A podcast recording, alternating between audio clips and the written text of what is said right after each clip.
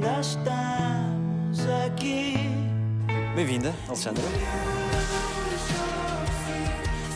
Alexandra Lencastre, estou como sou, no alta definição. Gosto de me rir à gargalhada, gosto de ir à praia, nadar até lá ao fundo, até quase não ver a areia. Gosto de mergulhar, passar horas dentro d'água. Não consigo rezar porque não tenho capacidade de concentração. Anda cá, anda cá a tua mãozinha, olha aqui, olha aqui no meu coração. Sempre conviveste bem com a imagem de uma mulher irresistível.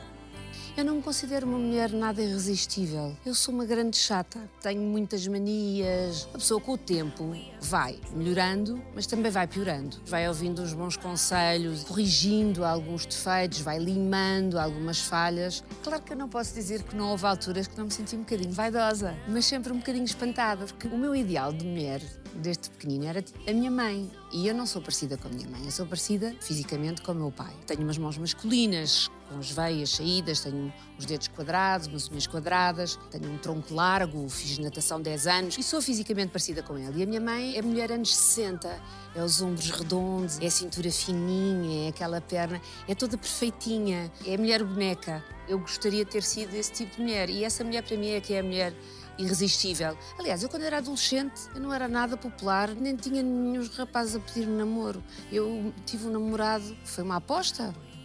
Ele e os amigos fizeram uma aposta, juro-te, olha, nos Santos Populares. E eu aceitei logo, claro. Foi uma oportunidade.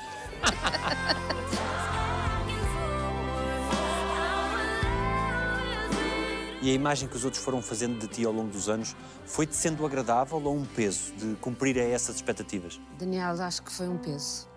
Foi agradável durante um tempo em que me vi transformada numa mulher que eu não era, em capas de revista, com uma maquilhagem fantástica, com Photoshop, com uma luz maravilhosa e que eu me via ali realmente no meu melhor, mas não era eu, não era aquela pessoa que acordava de manhã, tinha um bocadinho de mim, mas depois era eu transformada com a ajuda de grandes profissionais. Se eu agora começasse a tirar a persona postiça, não sei o quê, se começasse a despir a máscara, as pessoas lá em casa perceberiam o que eu quero dizer. Já fiz alguns papéis sem maquilhagem e as pessoas não gostaram, curiosamente, principalmente em novelas. Os estudos de mercado revelaram que as pessoas não aceitam bem esse meu lado.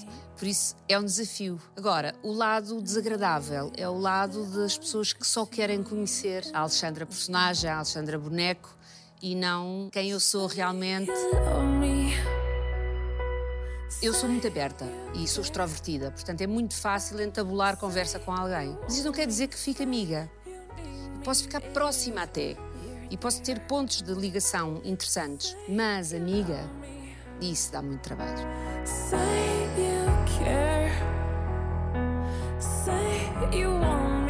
O facto de ter sido sempre tão exposta por força da profissão tornou-te mais vulnerável ao olhar dos outros e mais suscetível à opinião que os outros fazem sobre ti.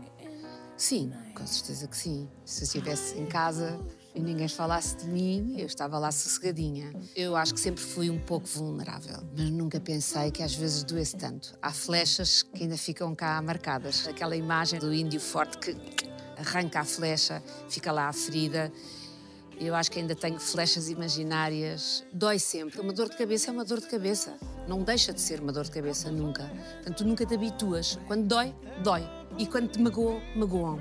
Mesmo que seja involuntariamente, o público pode não ter a noção do que está a magoar, do quão longe foi. Sabemos que não podemos agradar a toda a gente. É um desejo que temos, mas é impossível. Lá está quando vem a flecha e quando acerta em cheio, principalmente quando nós tínhamos dúvidas em relação ao que estávamos a fazer, ou então, pelo contrário, quando temos a certeza que o trabalho é bom e que aquela flechada é injusta e que nós não temos o direito de resposta.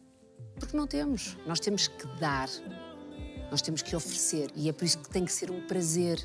Nós recebemos os aplausos, mas também recebemos as críticas. E aprendemos muitas vezes com ela. Como é que tu procuras combater as tuas vulnerabilidades? Ai, com tanto esforço. E sim, eu penso sempre em esquemas, Daniel. Eu tenho esquemas organizados, eu acordo de noite várias vezes, até me levanto e escrevo. E estabeleço um esquema que eu penso que pode ser bom para mim, para a minha personalidade, para o meu tipo de energia e nunca cumpro. Novamente, porque naquele dia recebo um telefonema, desestabilizou-me, já faltei à aula de yoga que inscrevi-me, tive que telefonar, desisto porque acho que depois já não vou cumprir, depois vem a culpa, depois faço um bocadinho de yoga em casa. hum, eu adorava realmente ser daquelas pessoas que abre a gaveta e aquilo está. Se pode mostrar o closet a toda a gente. Pronto, eu só posso mostrar para aí a duas pessoas. E conhecer essas vulnerabilidades permite-te conviver bem com elas?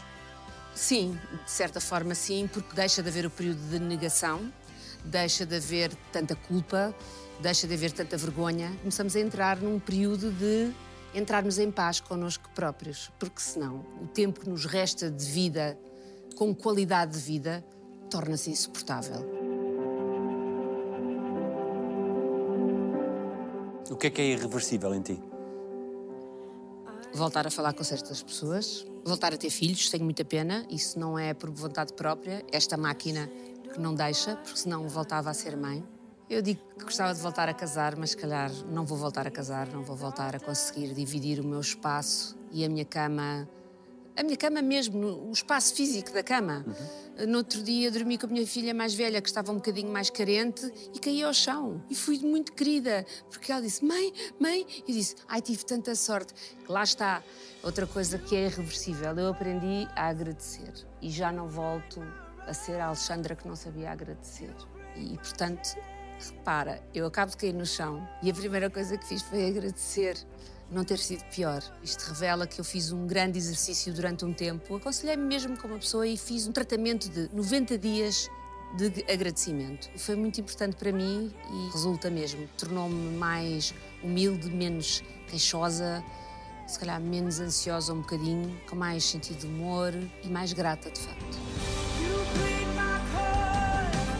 Gosto de me sentir acarinhada, gosto de dar e receber, gosto que me telefonem, que me respondam às mensagens, gosto que cozinhem para mim. Quem serias hoje se pudesses mudar alguma coisa? Isso é uma excelente pergunta.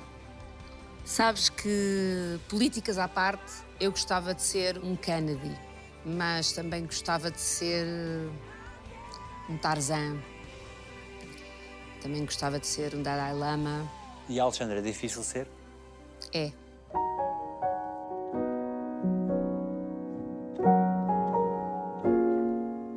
Ninguém quereria ser a Alexandra. Porquê?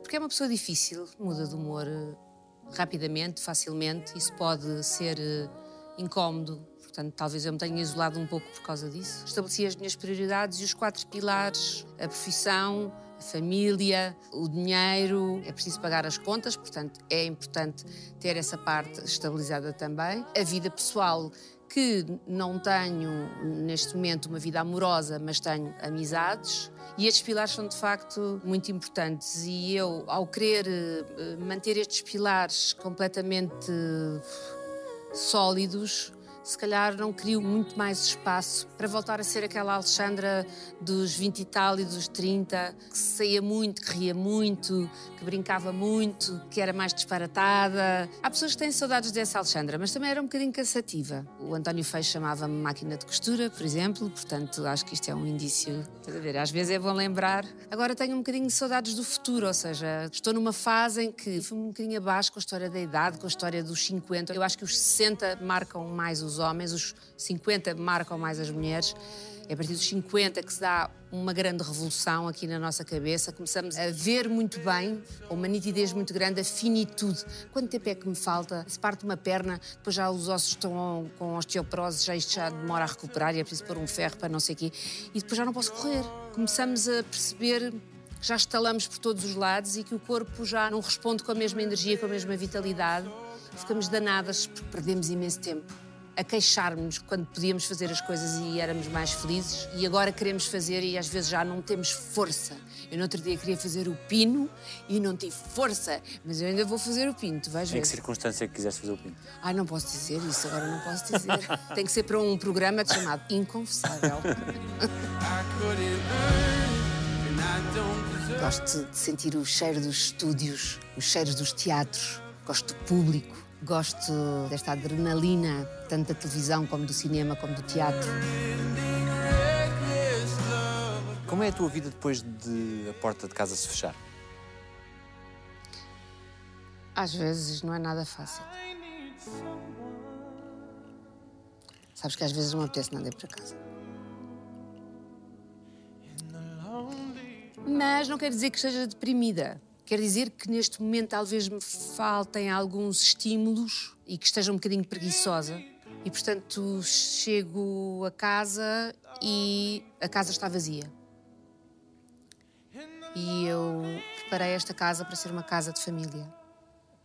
E os quartos das minhas filhas estão vazios. E o quarto dos meus pais está vazio. E o quarto do meu irmão está vazio. E o meu quarto está vazio e a casa está sem ninguém. E eu não falo mais. A não ser que fale ao telefone. E às vezes odeio a casa. E não tenho energia para voltar a sair de casa. E exatamente isso que faz falta. É isso, é voltar a ganhar também esse boost para reagir. Já que estou em Lisboa, para voltar a amar Lisboa, que é a cidade onde eu nasci, e voltar a amar os meus amigos que vivem em Lisboa e de quem eu estive longe 18 anos, porque vivi em Cascais 18 anos, e a redescobrir Lisboa. Nesse sentido, é-te mais fácil quando tens um guião e um texto para interpretar alguém, isso faz-te evadir dessa vida mais só? Ah, não tenho as dúvidas. Eu penso que a maior parte dos atores, mesmo que ainda não o tenham descoberto ou que não o queiram assumir, uma das razões por que escolhemos esta profissão é por uma necessidade de evasão de nós próprios. Ou porque não gostamos de nós, ou porque não nos aceitamos, ou porque há um lado qualquer obscuro em nós que é complicado aceitar, ou porque há um lado que nos envergonha, há um lado que não é aceito socialmente. Viajamos, que é uma coisa que eu viajo pouquíssimo, farto-me de viajar. Viagens interiores, ou seja, transformas-te. Eu não sou avó, adorava ser avó, fico sempre muito comovida com o nascimento de uma criança, com este milagre, porque continuo a não acreditar que seres tão imperfeitos, apesar de fazermos coisas boas, como nós, consigam sozinhos criar este milagre da vida. Acho que tem que ser com a ajuda divina. Já fiz tanta coisa, já experimentei tantas sensações que na vida real não experimentei. Já fui tão má que libertei, acho eu, tantos fantasmas meus. Eu cheguei a dizer aos autores dos textos: eu não vou dizer isto. Ninguém é tão mau ao ponto de dizer isto. E depois o prazer que eu senti ao dizer aquilo, porquê? Porque me saiu das vísceras. E todos nós temos esse lado. Podemos ser boas pessoas, mas temos um lado ruinzinho. Ainda bem que não está desenvolvido, mas se vem ao de cima o monstro, então que venha enquanto personagem, não como pessoa. Minha querida. Ai, peço desculpa. Faz mal. Não, mas que desastrada que eu fui. Não gosto de coisas muito rápidas, efêmeras. Gosto de projetos de longa duração. Não gosto de não saber o que é que vai acontecer, de me sentir insegura. Gosto de estar bem acompanhada. Fala-me de sonhares ser Alice do País das Maravilhas e ficares cada vez mais pequenina.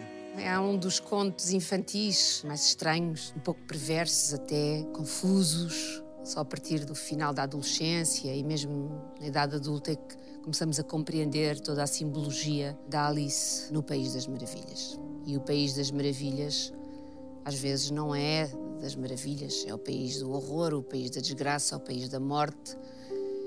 E o país de ser demasiado pequena para enfrentar um desafio. Ou demasiado grande para suportar estar num sítio onde se está demasiado confinado, apertado, esmagado, oprimido, sem liberdade sequer de movimentos. E eu às vezes tenho vontade de beber um bocadinho daquele frasco que aparece quando a Alice está a cair e ela de repente vai ficando mais pequenina, mais pequenina, mais pequenina. E eu tenho saudades dessa menina pequenina que existe em mim e que todos nós temos, essa criança que às vezes nós não nos lembramos e que não a cuidamos. Eu tenho muitas saudades dessa menina. Eu tive uma infância muito feliz e às vezes tenho saudades de, de colo. Tenho saudades de colo, Daniel. Às vezes tenho saudades de, de voltar a ser pequenina E. Pronto. E ter pai, ter mãe, ter avós, ter quem cuide de nós. Uma certa leveza da vida. Sim, sem ter que ser eu a puxar a carroça, digamos assim, a ser cuidada, a ser levada pela mão. Tenho saudades que o meu avô me leve para as ondas da Ericeira e que não me deixe afogar. E com três anos eu já fazia isso, com toda a segurança do mundo. E não se pensa em nada a não ser que estamos em boas mãos.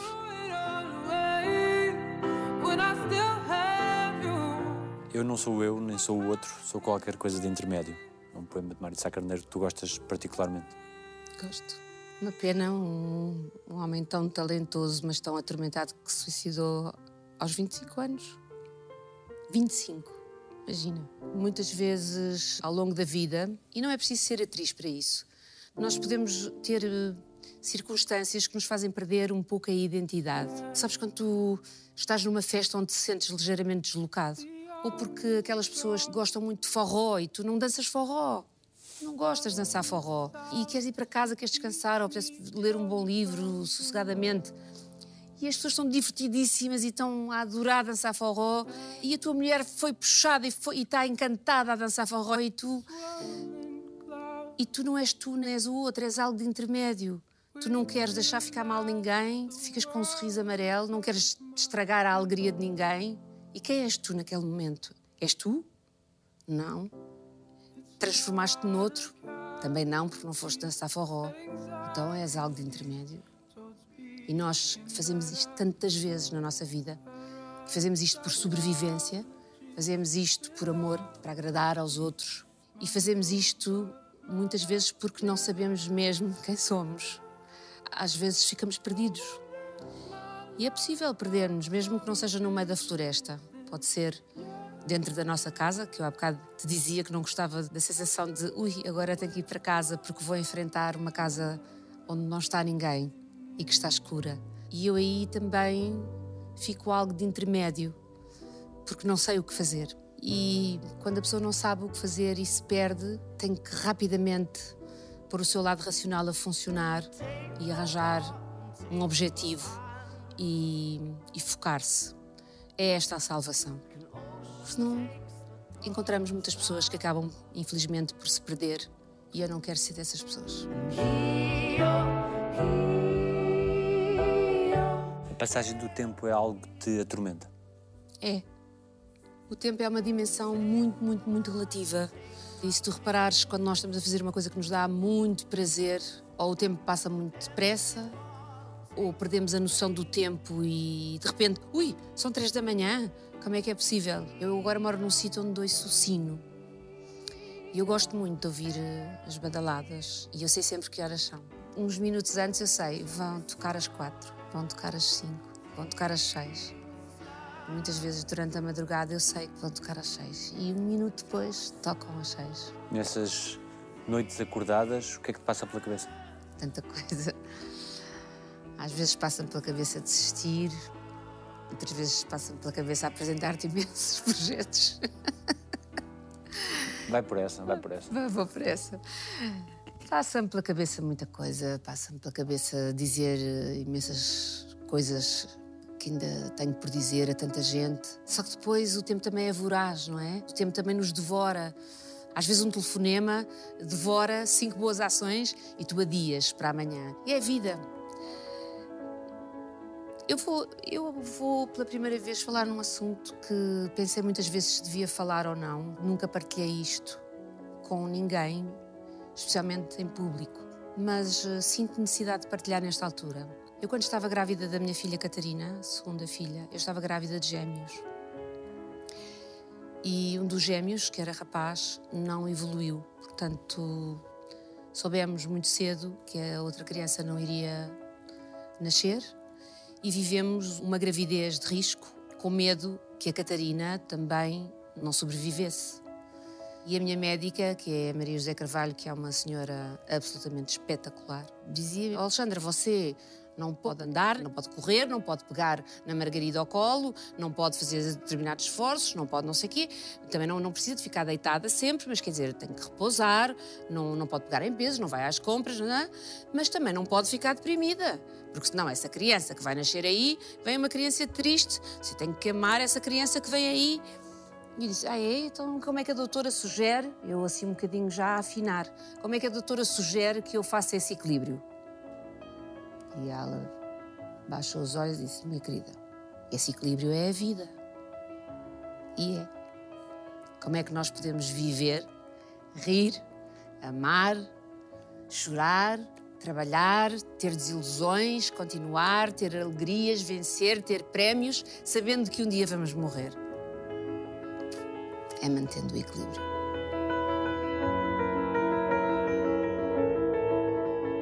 Eu acabei por fazer um luto um bocadinho sozinha porque as outras pessoas, como foi muito cedo, optaram rapidamente por querer uh, apagar um bocadinho da memória essa questão e concentrar-se na bebê que aí vinha e que nos ia trazer felicidade. Mas eu vivi esse luto muito sozinha e ainda vivo, porque eu gostava muito de ter três filhos. Costumo dizer sempre que três é a conta que Deus fez e gostava muito de ter tido esse filho. E faz-me falta esse filho, essa energia masculina. Fez-me falta toda a vida ter tido esse rapaz. Mas é a vida e temos que aceitar. Por alguma razão ele não veio, virá noutra vida, ou será filho de uma das minhas filhas. Mas sim, mas houve uma fase que foi que foi complicada em que eu talvez não soubesse nos primeiros dias ser tão fofinha com a minha filha que tinha acabado de nascer. Mas depois tudo se recupera. E, e hoje dou-lhe tantos beijos, tantos beijos que ela até fica enjoada, coitada.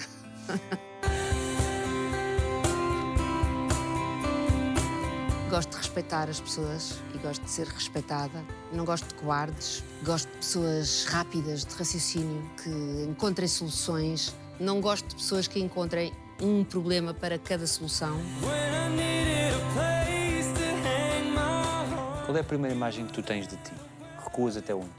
Ah, eu recuo até muito longe.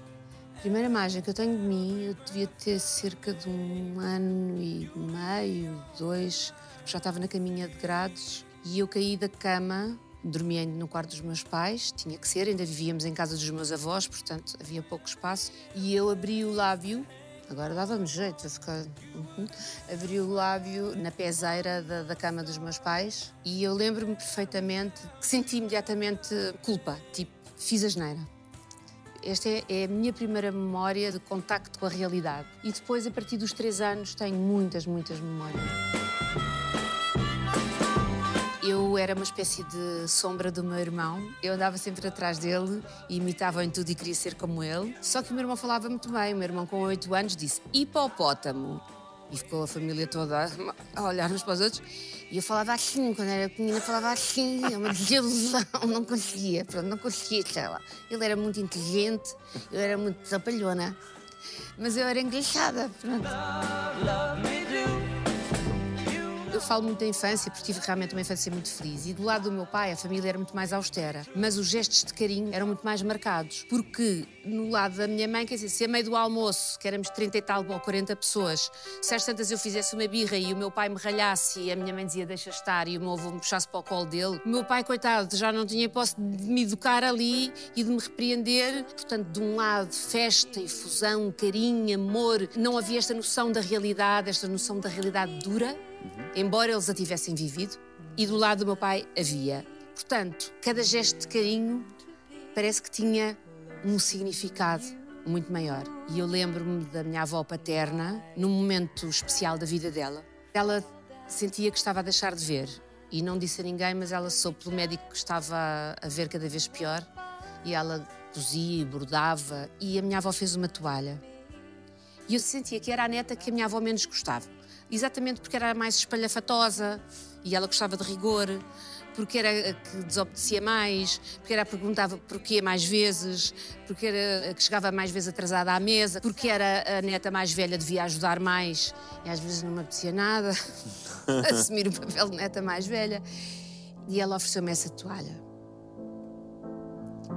E eu, na altura, não percebi, não percebi o significado todo, mas percebi que ela me ofereceu triste. Portanto, percebi que havia um sentido muito especial naquela toalha que tinha sido ela a fazer, uma toalha de crochê, que foi ela que a fez. E ela deu-me e saiu da sala. E estava a família toda. O meu pai, claro, muito cúmplice da sua mãe, olhou para mim com um olhar como quem diz: Isto é importante. E eu lembro-me que fugi com a toalha e chorei, chorei, chorei durante muito tempo, porque percebi que afinal ela gostava de mim. e eu pensava que não. Tinha nove anos e eu pensava que ela achava que eu era uma pirralha insuportável e afinal ela decidiu dar-me aquela toalha quando estava já a deixar de poder fazer este tipo de costuras porque estava a deixar de ver. Que sonhos os teus pais tinham para ti? O meu pai gostaria muito que eu tivesse sido advogada porque acha que eu tenho um sentido de justiça apurado e a minha mãe adorava que eu tivesse sido bailarina. Mas só um bocadinho. No fundo, no fundo, o que a minha mãe gostava é que eu tivesse casado, tivesse tido pai, 10 filhos e vivesse com ela. Porque eu e a minha mãe sempre fomos muito mãe amiga, mãe companheira. A minha mãe é um doce. Todos os meus amigos adoravam a minha mãe sempre, e as minhas amigas também. E a minha mãe, no fundo, eu penso que ela gostaria que eu tivesse ficado sempre ao lado dela. E penso que este corte, o facto, por exemplo, de faltar a natais, por estar no teatro a representar, a passagens do ano, por estar no teatro a representar, e aniversários dela, meus, isso foi muito duro para ela. Ou seja, os momentos muito importantes de celebração em família, em conjunto, acho que a marcaram bastante. Ela nunca me disse nada. Nunca me disse nada. E sempre me deu força, e sempre me encorajou. Mas eu senti que isso entristecia muito. Agora, ela ficava tão nervosa, quase como eu, nas estreias. E minha mãe ia às estreias com o meu pai e depois ia sempre com um grupo de amigas ver a peça outra vez, porque na estreia nunca conseguia estar suficientemente descontraída.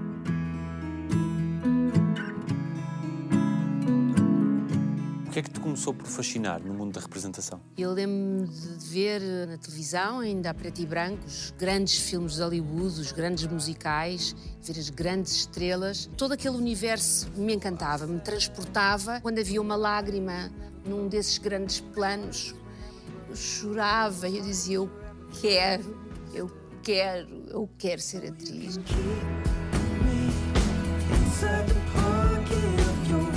Bom, mas afinal, brindamos aqui. Comecei a fazer teatro universitário e comecei a fazer peças de Samuel Beckett, que é teatro do absurdo, e eram todos doidos, varridos, não é? Aliás, que foi o que eu senti no meu primeiro dia de aulas do conservatório, é finalmente cheguei a um sítio onde são todos como eu.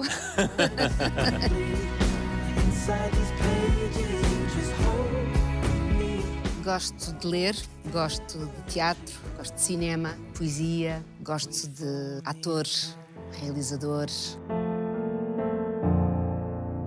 Ser mãe mudou a tua vida? Mudou. Fiquei muito melhor. Fiquei muito menos egoísta, porque percebi quando tinha que me levantar não sei quantas vezes, com não sei quantos pontos de cesariana para dar de mamar às minhas filhas, o que isso custava e tinha que andar curvada e tinha que trazer as coisas todas de apoio e depois mudar a fralda e depois mudar a roupa se tinham sujado essa aquela roupa e era tudo feito com sacrifício, mas com amor. E o amor superava o sacrifício. O amor foi crescendo e o sacrifício tornando mais pequenino. Eu tornei-me uma pessoa com mais amor para dar e com uma capacidade de sacrifício cada vez maior, porque cada vez me custava menos trabalhar mais horas, estar mais horas sem dormir, porque me treinei para isso e gostei mais dessa pessoa e acho que me tornei melhor profissional, inclusivamente, por causa disso. Deixá-las voar ainda é duro para ti? É. É, então não é. Olha, eu uma vez vi uma novela, eu acho que era a Cristiane Torloni que dizia isto. E o filho dela era toxicodependente e acaba por morrer. E uma amiga dizia, mas o Léo até parecia que estava melhor. E ela rebentava e dizia, cala-te. Porque não foi ele que morreu. Não foi este. Não foi este Léo que morreu. Foi o Léo que nasceu quando eu ouvi o primeiro choro dele. Foi o Léo que mamou a primeira vez. Foi o primeiro sorriso do Léo. Foi quando o Léo andou, quando chamou mãe. E todos esses Léos eram os filhos dela que ela tinha amado sem explicação. E eram esses todos que tinham desaparecido. E por isso deixar voar não é deixar voar só a Catarina que agora é capaz de cozinhar e não sabia cozer um ovo quando saiu de casa. É deixar voar a minha pequenina que quando eu chegava a casa dizia mãe e vinha toda lambuzada de gomas e me saltava para o colo. É deixar voar essas Catarinas todas, a Cuca, como nós lhe chamamos. E é ter saudades dessas cucas todas e saber que a vida é assim e querer o melhor para ela e sentir muito orgulho nela, mas nunca hei de deixar de dizer que dói. Dói muito.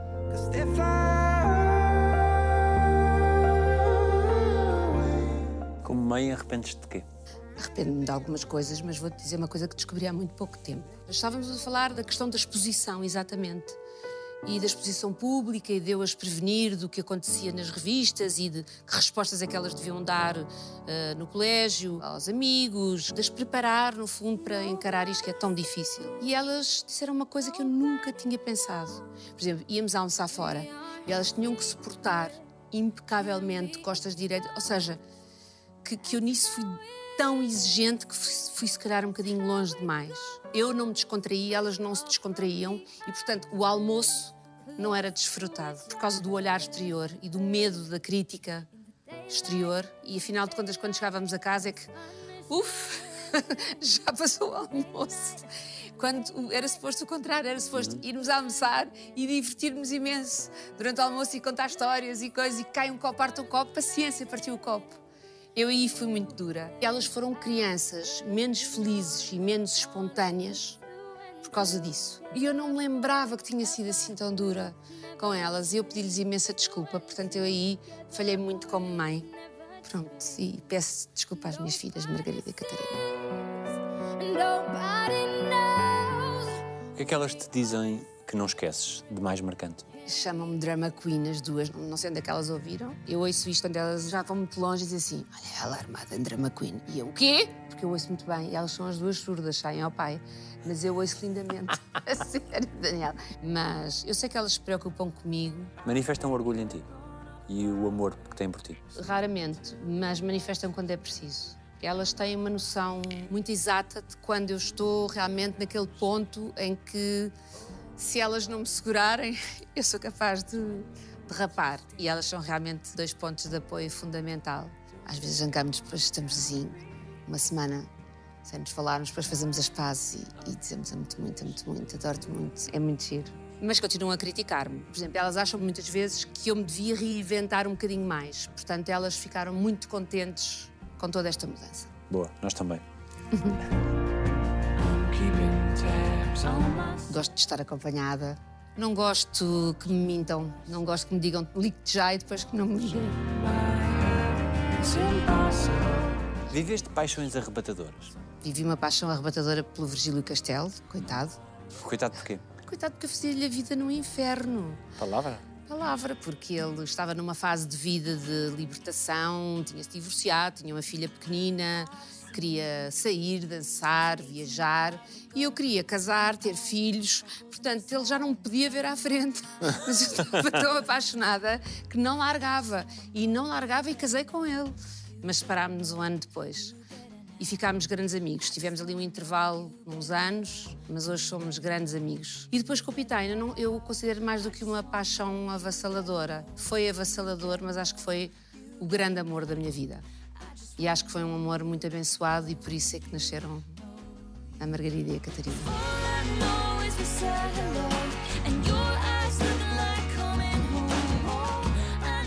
Que loucuras fizeste por amor ou por desejo que se possam contar? Ah, esta posso contar. O Virgílio era-me pontual, acho que ainda é. E eu comecei a ser mais pontual com ele, mas tenho sempre aquela tendência dos 5 minutos. É aqueles 5 minutos que, que o enervavam supinamente. E o Herman José, na altura, eles estavam a fazer, penso que era o humor de prisão. Eu sei que entrava o Miguel Guilherme e ele dá um almoço na sua quinta de azeitão e convida a equipa toda, mas com os namorados ou maridos. E o Virgílio convidou-me, não sei o que é que lhe passou pela cabeça. Estava num dia bom, ou não sei, ou não sei o que lhe aconteceu. E então, eu ia ter com eles, eles apanhavam-me no cais de Sodré e seguíamos para Azeitão. Eu perdi o comboio e o Virgílio chegou à hora, vamos embora. E o Miguel, Tens parvo aqui, vamos embora. Então e a miúda? A miúda o quê? A miúda está atrasada? Não vai. Bem, tu é que sabes, mas a miúda, coitada, a miúda se calhar vem no outro comboio. Miguel, vamos embora. Eu não espero por ninguém. Se eu estou aqui e se tu estás aqui, porquê é que ela não está aqui? Vamos embora. E o Miguel, não foi, coitadinho, um bocadinho atrapalhada, a ver se ele aparecia e tal. E foi. Eu até levava um chapéu, vestida às bolinhas, toda muito arranjada, com uma cinturinha assim. Eu tinha aquelas medidas, 80, 60, 86, só que também tinha um metro e meio, pronto, não é um metro e meio, um metro e sessenta. E venho no outro comboio, nada. Nem Miguel Guilherme, nem Virgílio Castelo, nem o Boguinhas do Miguel, nada. E eu, pronto, uma pequena lágrima, uma aflição, muita humilhação e de repente. "Olha lá, mas eu sei onde é que é a quinta do Herman, porque eu tinha tido um namorado que tinha uma quinta encostada à dele. Mete num táxi e lá vou eu, para azeitão.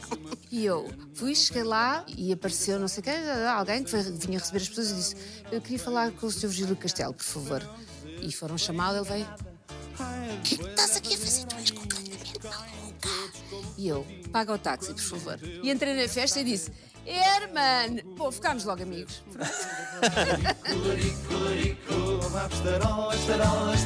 Nunca tiveste pudor em falar abertamente sobre, sobre sexo ou sobre desejo em público, porque de alguma forma de sacralizar isso é, é- é dizer que isto faz parte da vida. Em Portugal temos algum pudor nisso. Não quer dizer que eu não tenha algum pudor, depende da forma como a questão é abordada, não é? Eu gosto de provocações e também gosto assim de marotices. O jogo do flerte para ti é apetecível. Sim, durante toda a vida, sim, acho que sim. E acho que uma pessoa pode flertar sem maldade, ou seja, sem ter a intenção depois de haver eh, alguma coisa. Pode, pode haver eh, uma coisa marota durante um momento, mas que não quer dizer nada. É uma forma de comunicar. Eu tenho muito prazer em tê-la aqui. Obrigada. Nesta cama. Gosto da boémia, gosto de uma vida regrada. Não gosto de aldrabões, não gosto de apertos de mão assim, sinto. Eu gosto assim de um bom bacalhau. A quem voltarias se pudesses? Voltaria aí uns bons 15 anos. Voltava porque houve oportunidades profissionais que eu perdi. Trabalhar, por exemplo, no Brasil, fazer novelas no Brasil, trabalhar com Malkovich nos Estados Unidos e em Espanha, com um realizador espanhol. E eu pus sempre as minhas filhas primeiro. Se fosse hoje, faria as coisas de outra forma. Levava-as comigo. Eu, eu para o Equador levei-as comigo. Ficaram três meses comigo no Brasil. A Margarida um dia acordou, tinha um papo assim. Parecia, pronto, outra pessoa. Estava muito divertida. E veio uma médica de helicóptero, senão ela podia morrer. Então veio, deu-lhe uma injeção e eu perguntei, doutora, mas está-lhe a dar uma injeção de quê? Ela, querida, de tudo, né? A gente não sabe o que é que mordeu. então era todos os antibióticos anti-inflamatórios e não sei o quê. E aquilo, uma questão de minutos, baixou a febre ela ficou ótima. Portanto, se calhar voltava a essa época em que tive bastantes convites para trabalhar fora. E não só, e outras coisas boas. Qual foi a melhor coisa que disseram sobre ti? A melhor coisa que disseram sobre mim foi o Frei António, um padre que quem eu conversei, a quem eu disse que era católica, mas era má praticante porque não ia à missa. E ele disse: Mas faz isto, e faz isto, e faz isto. Então pratica todos os valores cristãos. Então é uma boa praticante. Isso foi uma coisa bonita que disseram sobre mim. O que é que dizem os teus olhos? Que te adoro, obrigada. Obrigado. Feito. Feito. Foi irresistível. Foi irresistível.